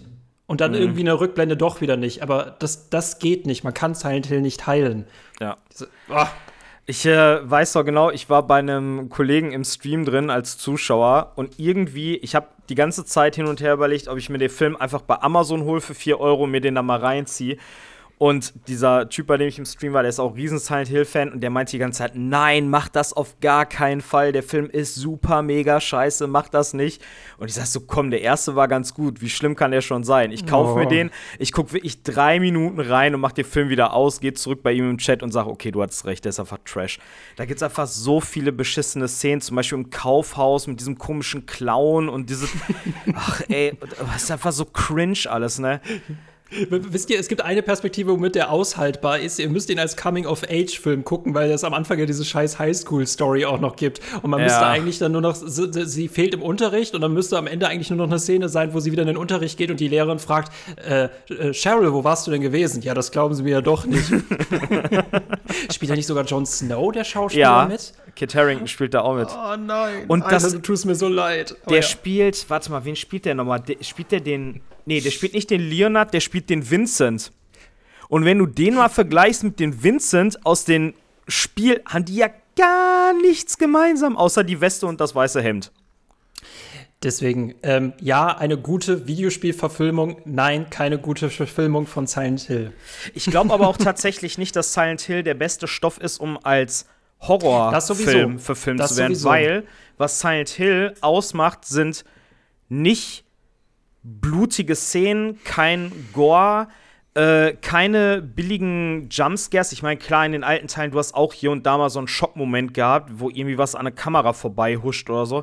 Aber das ist nicht die Essenz von Silent Hill, sondern du brauchst eigentlich mehr. Du machst keinen Horrorfilm, sondern eher so ein psychologisches Drama. Und mhm. ich finde, ähm, sie haben halt versucht, ein bisschen mehr auf Horror zu gehen, was den Film angeht den ersten Teil. Aber ich fand ihn tatsächlich trotzdem gar nicht so schlecht. Ich hatte den damals 2006 geguckt, wo der rauskam. Und viele Sachen habe ich wiedererkannt, weil die haben ja schon viele, viele Szenen mm, mm. auch versucht, aus dem ersten Teil zu kopieren. Ich verstehe halt nicht, warum sie einige, einige Charaktere geändert haben und einige beibehalten haben. Und ich glaube, der größte Kritikpunkt, den ich an dem Film habe, wäre, dass der einmal 20 Minuten zu lang ist der fühlt sich reden ein bisschen wir vom ersten oder vom zweiten? Vom ersten. Über den, den zweiten zweiten haben wir jetzt schon verdrängt, existiert Über den zweiten hm, reden wir nicht mehr. Hm? Ja, äh, existiert nicht. Hm? Der ist 20 Minuten zu lang und ich finde, Alessa Gillespie sieht einfach furchtbar aus. Was haben die da gemacht? Dieser Film ist furchtbar. Aber er ist auf jeden Fall ein gutes Beispiel, wie eine Videospielverfilmung aussehen soll. Aber ich muss sagen, seitdem wir die Witcher-Serie haben, so sollte das sein. Da hat man den Stoff richtig gut aufbereitet. Das ist für Silent Hill echt schwierig. Ich glaube, es ist irgendwie manchmal besser, das als Roman zu lesen und währenddessen den Soundtrack von Silent Hill im Hintergrund zu hören. Ja. Aber ja. Ah, es ist schön zu spüren, was hier für eine Begeisterung für das Silent Hill-Franchise äh, herrscht. Das ist wirklich toll. Das hättest du nicht vorschlagen dürfen. Das ist genau der Knopf, den man bei mir nicht drücken darf, genau. Ach, ich ja. fand beim, beim Spielen von äh, Born from a Wish auch die Perspektive ganz interessant noch, weil wir also wir beide zumindest, Pat und ich, du ja nicht, Michael, du kennst das ja schon länger. Wir haben das jetzt auch mit ein bisschen Verspätung gespielt. Und wenn man so in irgendwelche Wikis guckt oder auf YouTube sich Videos anguckt, ist die Geschichte, die Story hinter Silent Hill 2 in super viel unterschiedlichen Perspektiven schon aufgeschlüsselt und es gibt super tiefe Analysen und so weiter. Michael hat ja eine davon selber geschrieben sogar. und ähm, man weiß im Grunde, man hat ganz viele Interpretationen und Anhaltspunkte, die man sich ohne Probleme anschauen kann. Als Silent Hill 2 neu war, war das natürlich noch nicht so. Und da hatte ich so ein bisschen das Gefühl, dass dieses Add-on auch so ein bisschen als Schlüssel dient für die Leute, die Silent Hill 2 frisch durchgespielt haben und keine Ahnung haben, was los ist. Mhm. Weil da liefert dann das Addon tatsächlich ganz viele Anhaltspunkte. Weil eben diese Mariah ähm, äh, ich habe es mir irgendwo notiert, genau, in einem Dialog mit diesem Ernest zum Beispiel, äh, sagt er dann so Sachen wie, naja, du weißt doch, was hier in dieser Stadt los ist, du bist doch hier auch geboren. Mhm. Und ne, es gibt ganz viele Hinweise drauf, dass diese Mariah eben wirklich hier entstanden ist und erst seit kurzem existiert. Und ich glaube, das war wirklich für die Interpretation auch nochmal so ein ganz wichtiger Schlüssel. Heute mhm. für uns alle selbstverständlich, aber ich glaube, damals war das wirklich so ein ganz wichtiges Puzzleteil für die Lösung dieses Rätsel Silent ja. Hill. So habe ich das zumindest jetzt wahrgenommen. Was, ähm, was, achso, man ja, bitte. Mhm. was man ja auch nicht vergessen darf, heutzutage ist es so, wenn du ähm, so ein Spiel hast, was so viele Interpretationsansätze ähm, bietet, du kannst ins Internet gehen und kannst dir halt ganz viele Perspektiven ähm, durchlesen, anschauen und du machst dir dann ja quasi irgendwie so dein, dein eigenes Bild davon. Aber ich würde mal sagen, 2001 war das vielleicht jetzt noch nicht so ähm, gängig, dass man dann irgendwie sich ein paar YouTube-Videos reingezogen hat oder du musstest halt wirklich aktiv nach Foren suchen, um da irgendwelche Interpretationen oder so zu lesen. Also ich kann mir schon vorstellen, dass wenn man das damals gespielt hat und gar kein Hintergrundwissen hatte, dass das alles nicht so, so mega offensichtlich war und dass dann tatsächlich so ein DLC wie Born from a Wish dabei geholfen hat, dass du dann da noch mal ein bisschen tiefer in die Materie einsteigst und das dann auch mal erst alles so entschlüsselst und schnallst. Also ich glaube, da ist schon was dran, was du sagst, Lance Quid. Ich, ich kann mich tatsächlich erinnern, als ich es gekauft habe und durchgespielt habe, ich habe nichts verstanden. Ich fand einfach nur, das wird wahrscheinlich das ähnliche Gefühl gewesen sein, als ich The Evil Within durchgespielt habe, wo ich mir dachte, das war ein echt krankes Horrorspiel. bis ich dann halt mir wirklich mich mit Analysen beschäftigt habe und es dann immer und wieder und wieder und wieder gespielt habe. Aber ich erinnere mich zurück, beim ersten Mal war ich echt tatsächlich verwirrt. Ich hatte immer permanent Fragezeichen und ich wusste, äh, alles ist feindlich, ich muss alles umbringen und irgendwann ist das Spiel zu Ende. Aber dann lässt es dich ja einfach so zurück. Mhm. Und äh, was ich spannend finde, es gibt so ein, äh, ein Ende äh, in Silent Hill 2, das, ist, das nennt sich irgendwie das auch das Happy End. Da, äh, da überlebt Maria auch und fängt dann plötzlich an zu husten. Und das ist dann quasi so die Andeutung, dass es halt genau weitergehen wird. Mhm. Und eines der interessantesten Details ähm, versteht man, es ist lange, lange, lange, lange Zeit nicht. Man muss es ja sehr oft durchspielen, um bestimmte Enden freizuschalten. Zum Beispiel das Dock-Ende bekommt man auch nicht sofort. Mhm. Und bestimmte Enden bekommt, also weil dann irgendwelche Items erst im zweiten Durchlauf erscheinen. Und ein Detail äh, versteht man auch erst mit einem einzigen Ende. Ähm, es kommt in diesem Spiel sehr oft Wasser vor. Und je nachdem, wie oft man dieses Spiel durchgespielt, also wie oft, wie weit man ist, desto höher steigt das Wasser. Und man denkt sich immer so, hä? Und es gibt tatsächlich ein Ende, in dem James halt mit dem Auto ins Wasser fährt, um mhm. sich selbst zu ertränken. Und dann könnte man sagen, dass das das Kanon-Ende ist. Aber ja. das, das fand ich auch interessant, bis das dann halt auch Klick gemacht hat. Ich muss gerade immer noch über diese Streichholzschachtel nachdenken, aber ja. Äh, das Water-Ending, wo er da mit dem Wagen in den See fährt, das war tatsächlich das, was ich als allererstes bei meinem ersten Walkthrough hatte. Ach cool. Ähm, dann gibt es ja noch das UFO-Ende, das Hunde-Ende. Ja, ja. Hunde ja, wo, wobei Ende. ich glaube, im vierten Teil gab es kein UFO-Ende mehr, wenn ich mich nicht täusche. Ich meine, der vierte fällt ja immer so ein bisschen raus, finde ich. Der vierte ja. ist total strange. Es gibt, glaube ich, nur zwei Enden oder so. Hm. Ja. Äh, nee, da gibt es tatsächlich auch vier. Aber die, untersche die, unterscheiden sich aber nicht so krass. Hm. Ähm, dann gibt es ja noch das, wo ähm, James mit der Leiche von Mary mit dem Boot auf die Insel im Toluca Lake fährt. Stimmt. Um sie, um sie quasi wieder, wieder zu hm. beleben. Da, und das meinte ich vorhin, da gibt es dann quasi wieder so ein bisschen den Bogen zu dem Kult aus Silent Hill 1 und 3. Weil James dann. Mhm. Genau, weil James dann sagt, ja, hier äh, in dieser Stadt gibt es halt diesen Kult und die haben irgendwie durch äh, Rituale herausgefunden, wie man Tote wieder zum Leben erwecken kann. Also da gibt es schon so einen kleinen Bezug zu Silent Hill 1 und 3. Ich finde es trotzdem cool, dass es davon komplett unabhängig funktioniert, weil ich ja. finde, ist, Horror braucht auf keinen Fall eine Erklärung. Ich, natürlich, wir können, wir können lesen, äh, was da gesprochen wird, aber wir wissen nicht, wie diese Stadt funktioniert. Ne? Mhm. Deswegen, ja. Aber dieses Wasserende finde ich echt total spannend. Das kannte ich gar nicht so genau, weil das würde ja wirklich so die Interpretation nahelegen, dass vielleicht dieses ganze Spiel und diese ganze Stadt und so wie James das wahrnimmt, im Grunde nur sein Sterbeprozess ist. Mhm. Und da fressen ihm nochmal seine ganzen Schuldbewusst, äh, sein Schuldbewusstsein und seine Vergangenheit auf, quasi. Das, das gibt es ja im Prinzip auch bei Silent Hill 1, nur mhm. ohne, diesen, ohne diesen Schuldfaktor. Da gibt es ein Ende, wo du dann siehst, wie ähm, Harry im Wagen sitzt und quasi gerade am Verbluten ist oder gerade am Sterben ist und dann hast du halt quasi diesen Hint, dass alles, was passiert ist, nur in seinem Kopf stattgefunden hat. Und das ist genau das Ende, was ich meinte, wo ich glaube, dass auf diesem Ende als alternative Timeline Shattered Memories basiert. Mm, Weil in Shattered Memories mm. ist Harry bei einem Autounfall gestorben. Und ich glaube, dass dann äh, Silent Hill Shattered Memories quasi die Fortsetzung von diesem Ende ist. Das ist interessant, stimmt. Darüber habe ich noch nie nachgedacht. Stimmt. Ja.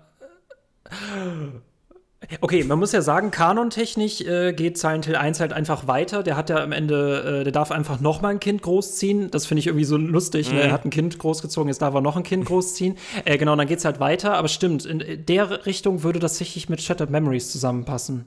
Quasi so als Danke alternative dafür. Timeline. Danke dafür, stimmt. Ich habe wirklich, stimmt, hab, wo ich Shattered Memories durchgezockt habe, ich habe so lange überlegt, wie, wie passt das zusammen? Es passt eigentlich nicht zusammen. Also ja, ich sehe auf jeden Fall den Punkt. Ich finde es aber auch wie so ein Reboot, weil du hast auch tatsächlich Figuren in Shattered Memories, äh, die auch in Teil 1 mitspielen, aber komplett andere Persönlichkeiten mhm. haben. Weil wenn man davon ausgeht, dass Harry da wirklich gestorben ist, ähm, dann wird das ja passen, dass dann der Harry aus Shattered Memories quasi wie Maria in Born from a Wish ja. Die Projektion von Cheryl ist. dass man halt die ganze Zeit diese Projektion von Cheryl spielt. Äh, äh, bevor wir jetzt hier einen Hinweis nach dem anderen durchgehen, auch wenn ich das total liebe, aber das Teil wird dann zehn Stunden dauern. Was ich noch spannend finde, ist, wir werden ja von einem, Silent Hill 2 hat ja tatsächlich den Untertitel äh, A Letter from Heaven Das ist ja der, dass man von dem Brief von Mary halt nach Silent Hill 2 gerufen wird. Der ist im irgendeinen, also du hast den auch als Item-Gegenstand, aber wenn irgendwann mal mitten im Spiel kannst du diesen Umschlag öffnen und der Brief existiert nicht mehr. Mm. Und das fängt das alles so an, so ein bisschen zu, äh, fängt das alles mm. an, so ein bisschen zu bröckeln. Ja. Ähm, was ich total schön bei Silent Hill finde, es ist halt immer dieser Albtraum und am Ende kommt so quasi die Katharsis, die Auflösung, die mm. Erkenntnis. Und deswegen, ich hatte tatsächlich das Ende, dass ich mit dem, äh, mit, äh, mit dem kleinen Mädchen, Anna heißt sie, glaube ich, wie heißt die? Lisa? Laura. Laura, dass wir einfach über den Friedhof von Dannen gehen und dass dieser Brief nochmal vorgelesen wird. Aber ich glaube, der wird auch bei jedem Ende nochmal vorgelesen. Aber. Ja, ja. Ja, aber ich, der, ich, aber der, der Inhalt, also nicht komplett, aber das, das, hat dann immer so eine andere Atmosphäre, je nach mm, Kontext mm, vom Ende. Was, mm. was. Ich glaube tatsächlich, bei dem Rebirth-Ending wird der nicht vorgelesen. Nee, glaube wahrscheinlich da nicht. Aber ich finde, Silent Hill 2 ist wie eine Therapiesitzung. Weißt du, du stellst dich deinen Ängsten Mhm. Und am Ende ist es okay, dann hast du schon, dann hast du sie verarbeitet. Das ist ja, im, im Grunde oh. genommen ist es ja genau das. Ne? Also ja. Silent Hill 2 ist ja quasi eine Analogie, wie quasi Gedanken und Erinnerungen, die du unterdrückst und quasi in dein Unbewusstsein drückst, wie die quasi immer weiter nach oben pushen, bis sie dann an die Oberfläche kommen und dich quasi, ja, damit, dass du halt damit konfrontiert wirst. Das mit den Ängsten fand ich, fand ich gerade noch einen interessanten Stichpunkt. Da möchte ich noch mal kurz drauf eingehen oder eine, eine Stufe zurückgehen noch mal, weil als ich jetzt dieses Add-on gespielt habe, das ja wirklich nur, ich habe nicht mal eine Stunde gebraucht mhm. oder so, ähm, als ich das gespielt habe, habe ich mich tatsächlich schon sehr gegruselt. Ich fand das wieder sehr unheimlich. Ich habe das mit Kopfhörern gespielt. Das Spiel hat immer noch ein sehr gutes Sounddesign. Und was halt Silent Hill so gut macht, ist, dass die wirklich aus einer damaligen technischen Limitation halt wirklich ein Stilmittel gemacht mhm. haben. Mit der Dunkelheit, mit dem Nebel. Es ist immer nur sehr wenig sichtbar. Das war technisch notwendig, aber gleichzeitig sorgt es halt auch für eine echt dichte Stimmung, ja. die finde ich heute noch so super funktioniert. Ja. Also ich meine, ich bin bei solchen Spielen Spielen total, ich bin totaler Angsthase bei, bei Horrorspielen sowieso, aber mich hat jetzt Silent Hill 2 immer noch wieder echt abgeholt, muss ich sagen. Mhm. Ich war voll drin für diesen kurzen Zeitraum. Aber also für mich ich, ich wollte nur ganz kurz sagen, mhm, bitte einmal den, einmal, den Preis verleihen für die wirklich kreativste Levelbegrenzung abgebrochene Straßen. Das ja. haben die bis heute perfektioniert. Super. Ja, mhm. auf jeden Fall. Ähm, eine, einer meiner Lieblingsstellen aus Silent Hill 2, wo das zu tragen kommt, was du gerade gesagt hast, Lance Squid, ist ähm, ein Gang im Knast, wo die Zellentüren, glaube ich, größtenteils oh. zu sind. Und du hörst die ganze Zeit so eine ganz tiefe Stimme, die quasi rückwärts spricht und hörst dann wie so Schritte und du hast relativ kurz davor den Pyramid Head getroffen und ich bin in den Raum reingegangen. Auf einmal fängt diese hämmernde Musik an, du hörst die Schritte, du hörst diese Stimme und ich denke, boah, fuck, jetzt kommt der gleich. Ich habe da gar keinen Bock drauf. Und ich habe mich dann wirklich so Meter für Meter vorgekämpft und war immer bereit, direkt zurückzurennen, wenn ich irgendwie nur ein Stückchen von seinem dreieckigen Kopf sehe. Und es kam einfach gar nichts. Und ich finde das, das gemein. Mhm. Der, also sowas passiert halt ganz oft in Silent Hill 2 und ich liebe das, weil quasi dein Puls hochgetrieben wird. Du denkst, oh Gott, da kommt jetzt gleich was und es passiert einfach nichts. Und im Moment, wo du nichts erwartest, passiert dann auf einmal was voll Schlimmes oder Schockierendes. Und das, mhm. finde ich, macht irgendwie die Erfahrung auch so ein bisschen, ja, macht's halt genial, weil gerade beim ersten Walkthrough, ne, wenn du noch gar nicht weißt, was auf dich zukommt, das catcht einen halt irgendwie. Also mit dieser Erwartungshaltung die ganze Zeit zu spielen, das haben die da echt in dem Teil perfektioniert. Was ich äh, total, es gibt eine Szene in einem, äh, in einem Mietshaus am Anfang, man betritt ein Wohnzimmer, das am Anfang leer ist. Und wenn mhm. man später wiederkommt, sieht man, dass der Fernseher gelaufen ist und dass eine Person sich im Sessel erschossen hat. Und mhm. du denkst dir so, bitte, wann ist das passiert? Was? Und ich, ich gehe dann mal rückwärts raus und denke mir so, ich will nach Hause. Mhm. da ist übrigens auch, das aber, das ist eigentlich relativ Common Knowledge. Äh, die, das weiß. Charaktermodell, was da sitzt, ist auch James. Es spielt ja auf die Hotelszene später an. Ja. Mhm. ja. Es gibt ja auch ein paar Stellen in Silent Hill, das finde ich auch vom Sounddesign ja so clever gemacht, weil man lernt ja schon langsam an Grund, aufgrund der Geräusche, auch wenn man sie noch nicht sieht, wegen der feststehenden Kamera, wie das halt in Survival Horror früher so üblich war, äh, lernt man anhand der Geräusche zu erkennen, welches Monster sich hier im mhm. Raum befinden muss. Aber ab und zu spielt das Spiel unein, also äh, Geräusche ein, die man nicht einsortieren mhm. kann so im Sounddesign einfach. Zum Irgendwelche komischen, äh, eben menschlichen Laute oder sowas, ja. die man noch nie gehört hat. Und man denkt sich, what the fuck ist jetzt los? Ich spiele das seit zehn Stunden oder seit fünf Stunden und habe das noch nie gehört. Was, was ist das? Ja. Wo ist irgendwas? Fand Zum ich Beispiel auch sehr cool. Im Innenhof von dem Knast, wo in der Mitte der Galgen steht am Anfang gehst du in die Mitte ähm, dieses Hofes, da passiert nichts und dann fangen auf einmal so Geräusche an. Das hört sich so an wie so, wie so Würmer oder so, die unter der Erde graben. Und ich habe die ganze Zeit gedacht, okay, kommt da gleich irgendwie so ein Sandwurm raus oder so, so wie bei Silent Hill 1 im, im Kaufhaus. Aber da passiert halt auch einfach nichts. Es ist nur das Geräusch und deine Fantasie geht halt geht mit dir auf Reisen. Du hast viel mehr Angst vor dem, was nicht passiert und was du nicht siehst, ja.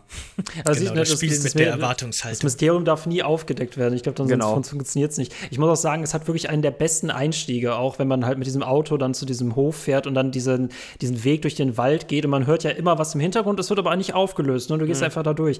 Und was sie wirklich clever gemacht haben, du hast ja dieses Radio bei dir, das halt immer rauscht, sobald du Gegner hast. Und dieses Rauschen macht mich immer viel bekloppter, als wenn ich dann Gegner sehe. Und mhm. es gibt tatsächlich, ich weiß nicht, ob wir exakt den gleichen Raum meinen, Pet, aber es gibt tatsächlich einen Raum im Gefängnis, wo das Radio rauscht, aber du findest einfach niemanden. Aber es rauscht einfach. Und ich, das macht mich umso bekloppter, weil es so ein oh, dunkler Raum ist und ja. du halt nie, nicht siehst, was da ist, aber offenbar ist da was. Ja. Ach, es ist das, das ist, äh, ich, ich habe ein, ein kleines anderes Beispiel dafür. Ich finde solche Sachen, es ist eigentlich voll der billige Trick, aber es funktioniert immer. Ähm, in God of War, in dem 2018er Teil, du kannst so Kisten öffnen. Du haust mit der Faust auf die Kiste und holst irgendwas raus und es passiert wirklich nie was. Außer bei einer Kiste. Du haust in diese Kiste rein und dann kommt dir auf einmal ein Viech entgegen aus dieser Kiste. Oder bei The Last of Us 2. Wenn du an der Werkbank bist, bist du safe. Außer an einer Stelle. Da wirst du an der Werkbank angegriffen.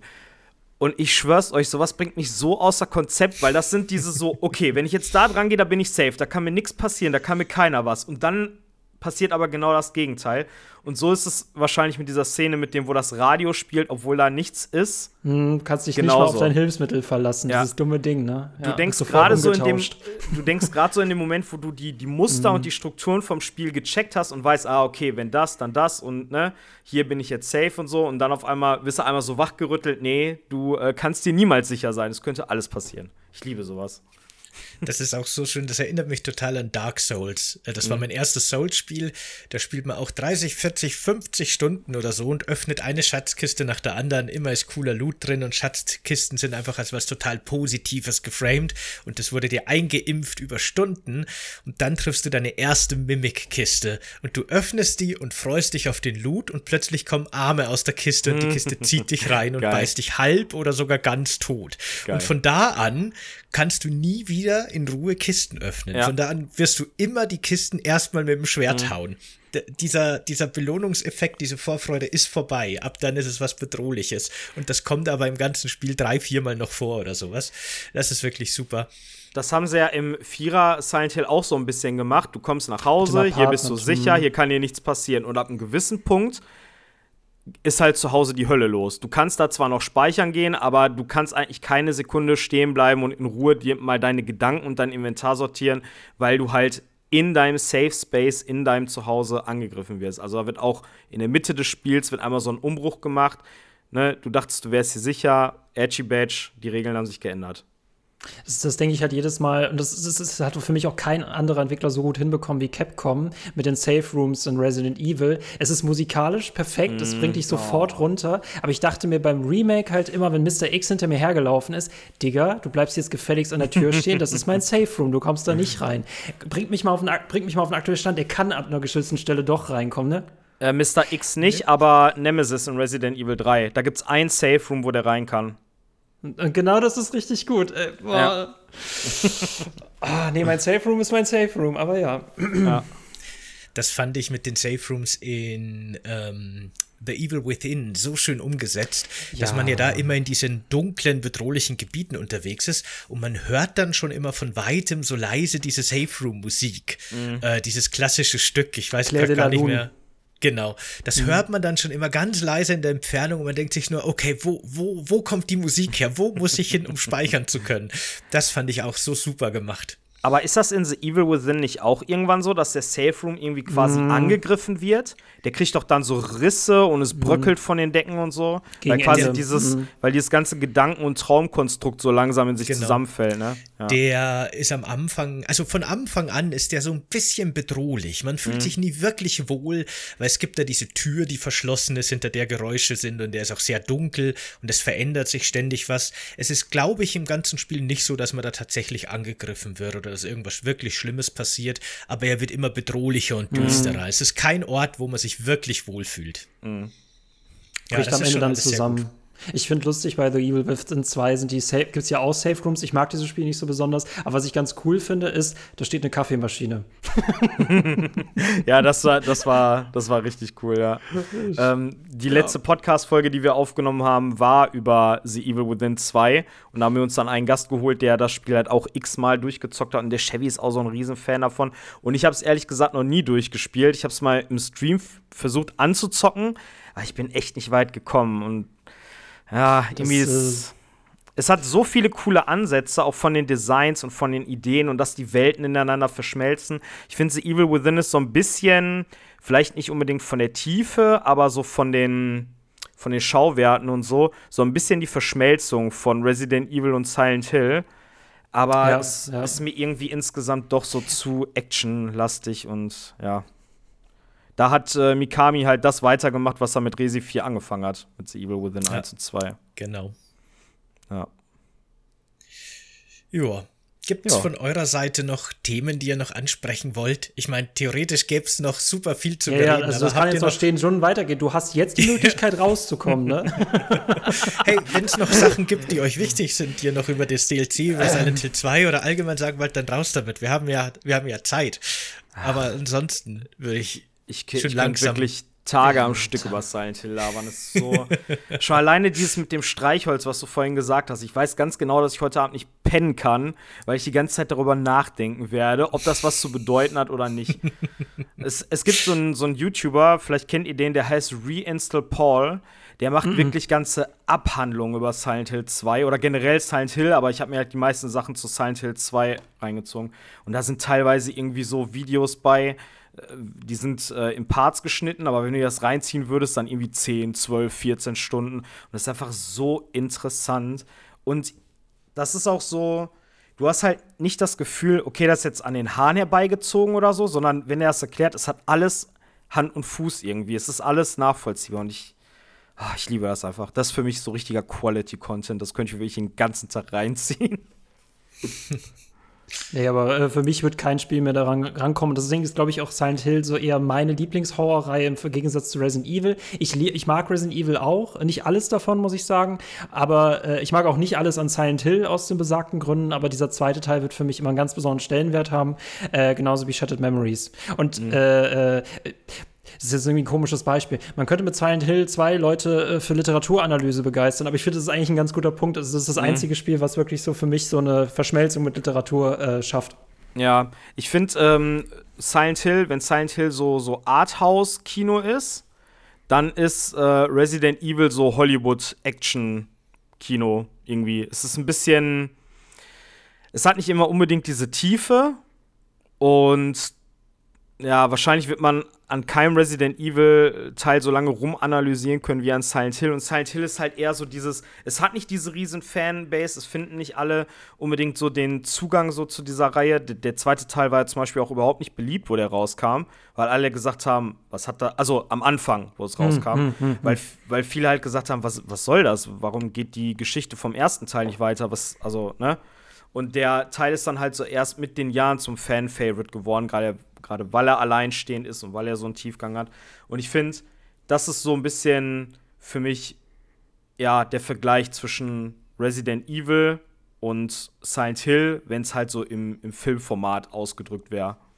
Wobei ich das immer noch schön finde bei Resident Evil, du hast immer das Gefühl, ja, es ist ein Horrorfilm, also es ist so typischer Horror, aber es nimmt sich selber ja auch nicht so ernst. Und das, Ja. diese, diese, diese, diese, äh, diese, diese, diese, Distanzierung, diese ne, auf einer Parodie-Ebene, das finde ich dann wiederum cool und deswegen äh, kann ich das auch feiern. Ich glaube, wenn sich das zu hart ernst nehmen würde, wäre ich da auch kein Fan von. Ja. Aber ach, Resident Evil ist auch ganz toll. Aber ja. Ich glaube, zumindest der erste hat sich damals tatsächlich noch ernst genommen und das macht es gerade irgendwie auch so Ja. sympathisch. Aber es, es ist ja, also wenn du es mit, mit heutigen Augen betrachtest, allein diese, diese komischen Dialoge und dieses Intro, wie sich Ja, Wesker ja. so durch die Haare fährt und dann kommen die Flammen von hinten und so. Ich finde zum Das Beispiel bei. Resident Evil 7 gibt es eine richtig geile Szene. Das, ich fand das Spiel ultra gruselig. Ich habe es äh, in VR Tolles gespielt.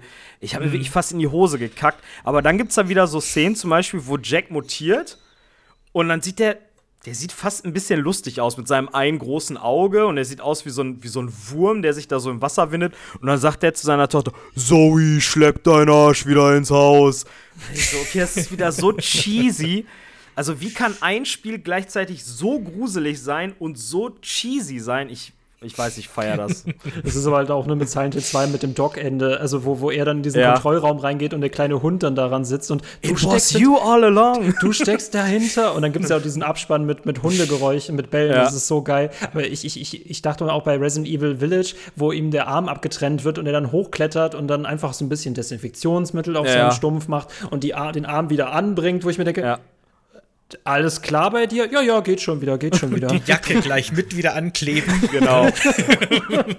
das Geile ist, du, du siehst dann ja später sogar noch an dem Ärmel, siehst du noch so die Naht, als hätte dieser Trank quasi, dieser, äh, diese Heal Potion auch die Jacke wieder zusammengenäht. das stimmt. D- Dazu eine letzte Frage, bevor ich nachts heute nicht schlafen kann. Ist das der gleiche Arm, den er auch in sieben verliert, oder ist das der andere?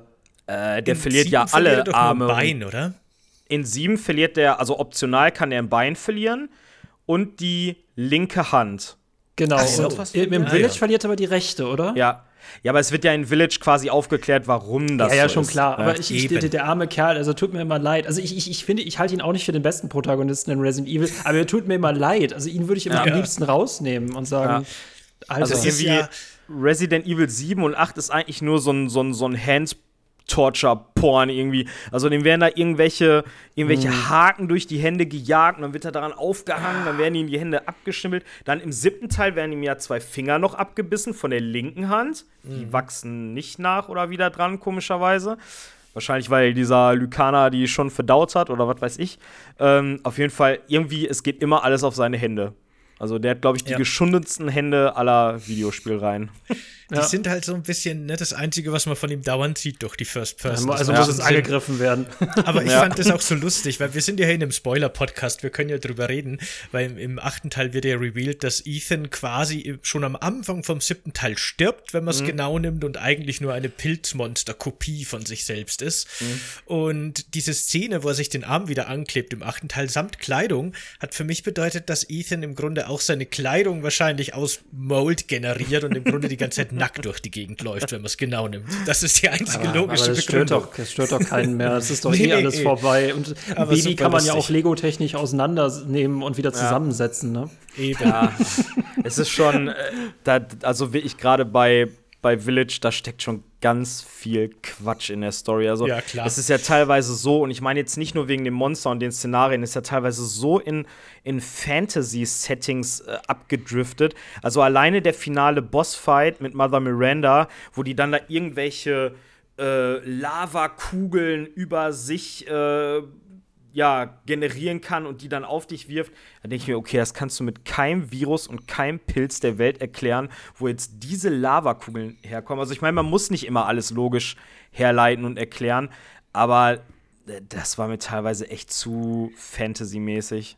Ich sage nur T-Rex Transformer in Ja, Resident ja, Evil heißen 6. Boah, ja, Aber gut. ja, ja, ja. Ähm, als, ups, Verzeihung, als abschließende Silent Hill-Frage hätte ich an euch noch die Frage, ihr euch auf die mittlerweile ja geleakten und im Grunde quasi inoffiziell bestätigten äh, Silent Hill Neuauflagen freut. Das Reimagining oder der neue Teil oder was es auch immer wird. Und das vielleicht auch, man munkelt zumindest, Resident Evil, äh, Quatsch, Silent Hill 2 Remake, das sich angeblich in Produktion befinden soll. Würdet ihr euch darüber freuen, wenn es wahr wäre oder seht ihr das kritisch? Mach du ruhig zuerst. Das wusste ich. Jetzt werden wir uns darum streiten, wer zuerst redet. ich muss sagen, äh, was auch immer Silent Hill Konami äh, getan hat, ich fand es interessant, dass Konami dann das arme Spiel in seinen schlimmsten Eitraum eingesperrt hat, nämlich in so eine Slot-Machine. Also diese Reihe ist ja, sie ist leider nicht tot, sie ist jetzt mittlerweile selber ein Monster geworden. Und ich habe da keinerlei Vertrauen, dass das wieder richtig krass wird. Ich komme, ich, ich, ich finde auch, man muss Teil 2 nicht toppen. Ich würde mir wieder so eine Reihe wünschen, die sowas versucht, aber es ist so schwer, das noch zu toppen. Also ich mhm. finde, man muss es auch nicht toppen. Und ich bin mit allen Spielen, die ich habe, bin ich auch zufrieden. Also, nee, die können sie gern beerdigen. Ähm, Silent Hills hätte ich gerne gesehen. Ah, nee, nee. Nee, kann tot bleiben, meiner Meinung nach. Okay, krass. Ähm, also es sind ja drei Projekte inoffiziell in Arbeit. Einmal dieses ähm, Episodenspiel, also ein Silent Hill in Episoden, ähnlich wie Life is Strange oder Walking Dead oder so. Das äh, Silent Hill 2 Remake und halt eine Fortsetzung, die angeblich sogar Silent Hill 5 sein soll, aber naja. Mhm. Ähm, was man bisher so gesehen hat an Bildmaterial, fand ich ultra geil, weil es sah irgendwie ein bisschen befremdlich aus, aber man hatte trotzdem wieder dieses Silent Hill-Feeling. Ähm, wenn sie da wirklich eine clevere Story irgendwie schreiben und nicht versuchen, den zweiten Teil zu kopieren. Mhm.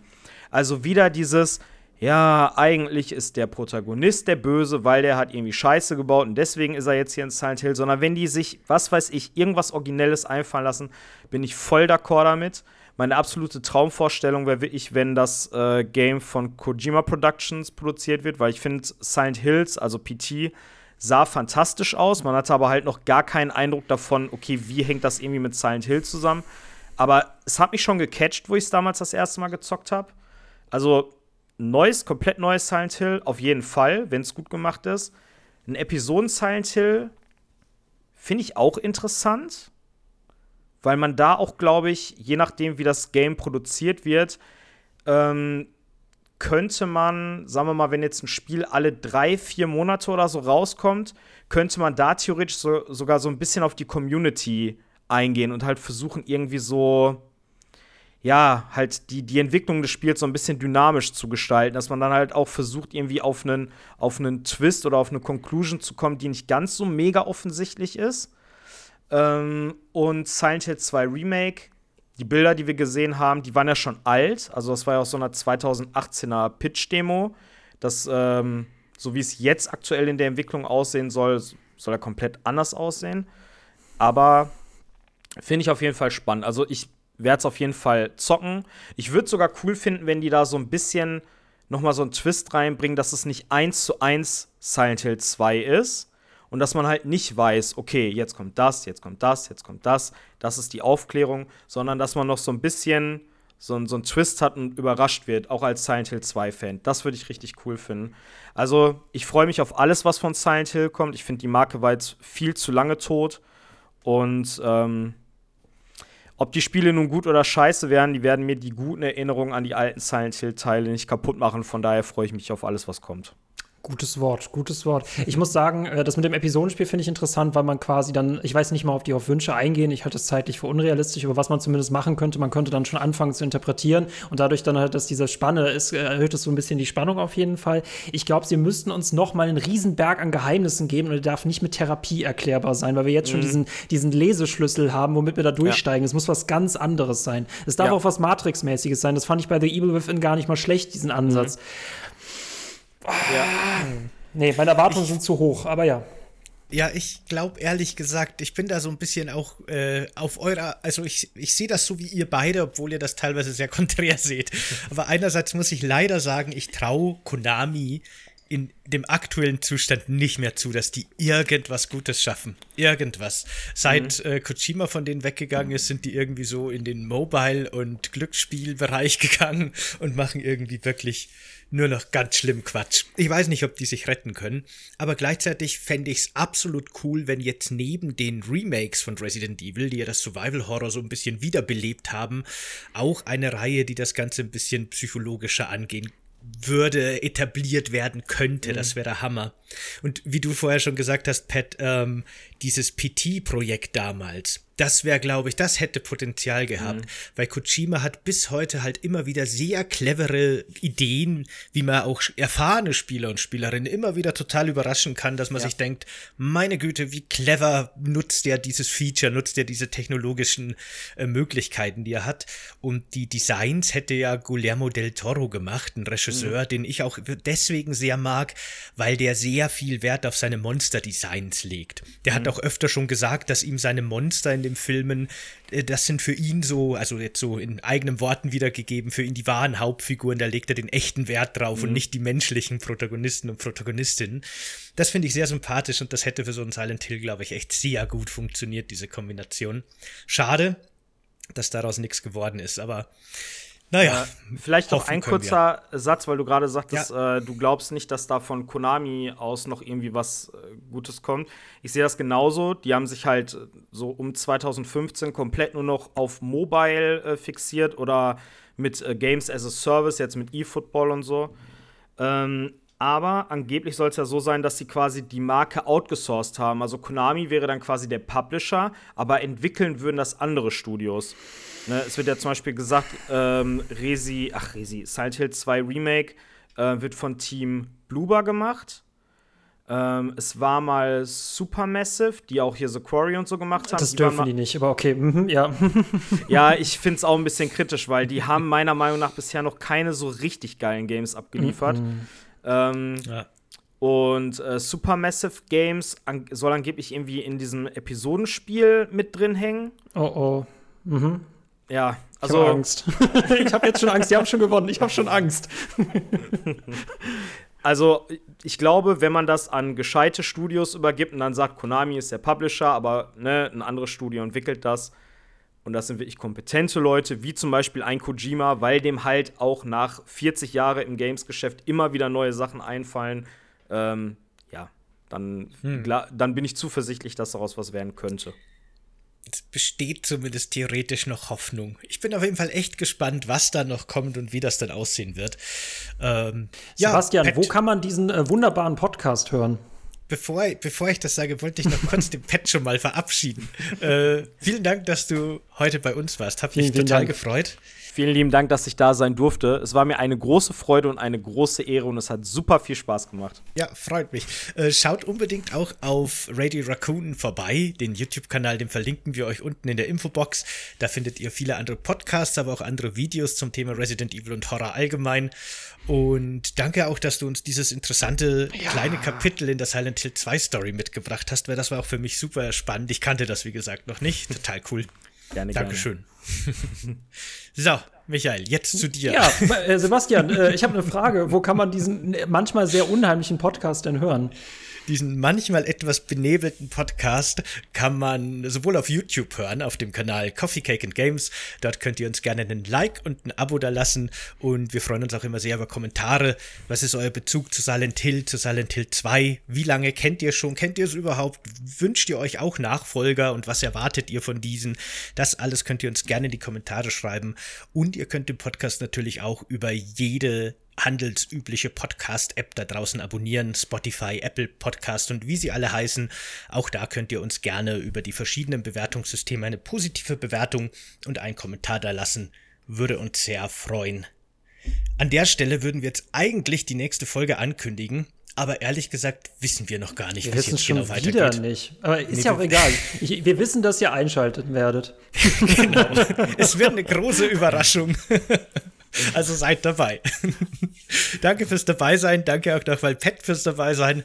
Und hoffentlich bis zum nächsten Mal, Leute. Macht's gut. Ciao. Ciao. Tschüssi.